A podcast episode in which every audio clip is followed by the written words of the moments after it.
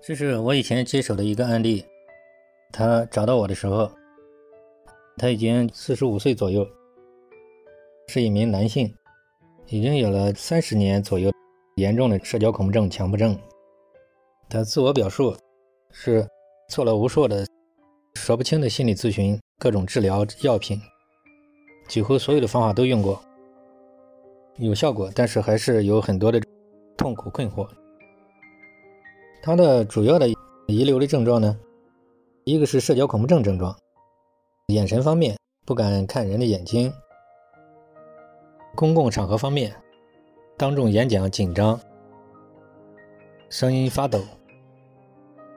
表情方面呢，是有羞怯感，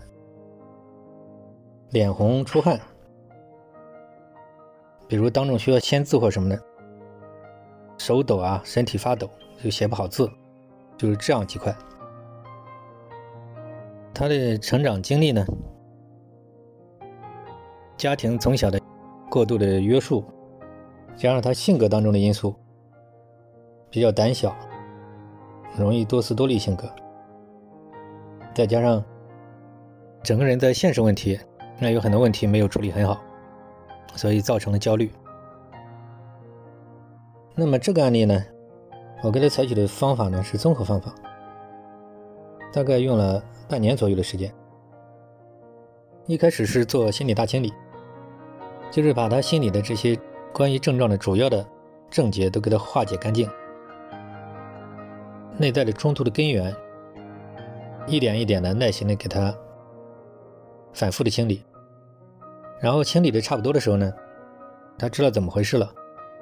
后续的治疗呢。采用了行为主义跟认知疗法，前期是心理分析，然后呢就共同设计了一些循序渐进的这种脱敏暴露的一些方案。为了塑造他的这种人格，他积极完成了大量的这种社交突破训练，然后整个人脱胎换骨。在这个社交训练过程当中呢，每次都是给他事前指导。让他不是为了消除症状而锻炼，所以说让他去适应这种症状，然后在整个的过程当中呢，就是给他反复化解新出现的心理的冲突和以前遗留的冲突，最后大概呃一个治疗方案呢，就是个人成长这一块，帮他做了一个科学的人生规划，包括他后续的，因为他以前这么多年。主要以疾病为中心嘛，整个生活都荒废了，所以百废待兴，整个生活一团糟，各个方面都一团糟，所以这一块也给他造成了巨大的压力和焦虑，所以也障碍了他的康复。所以在最后做了个人成长这一块，在个人成长这一块也带领他一段时间，帮他出主意，探讨方法，解决主要矛盾。最终这个案例呢，自认为已经康复。而且我们的评估呢，觉得他已经康复，虽然还有一些症状，但是他已经明白了，也不会像前一样追求完美，把所有的症状都认为是很严重的毛病。这个案例就是最终可以说是得到了这种临床上的康复。啊，这是以前的一个案例，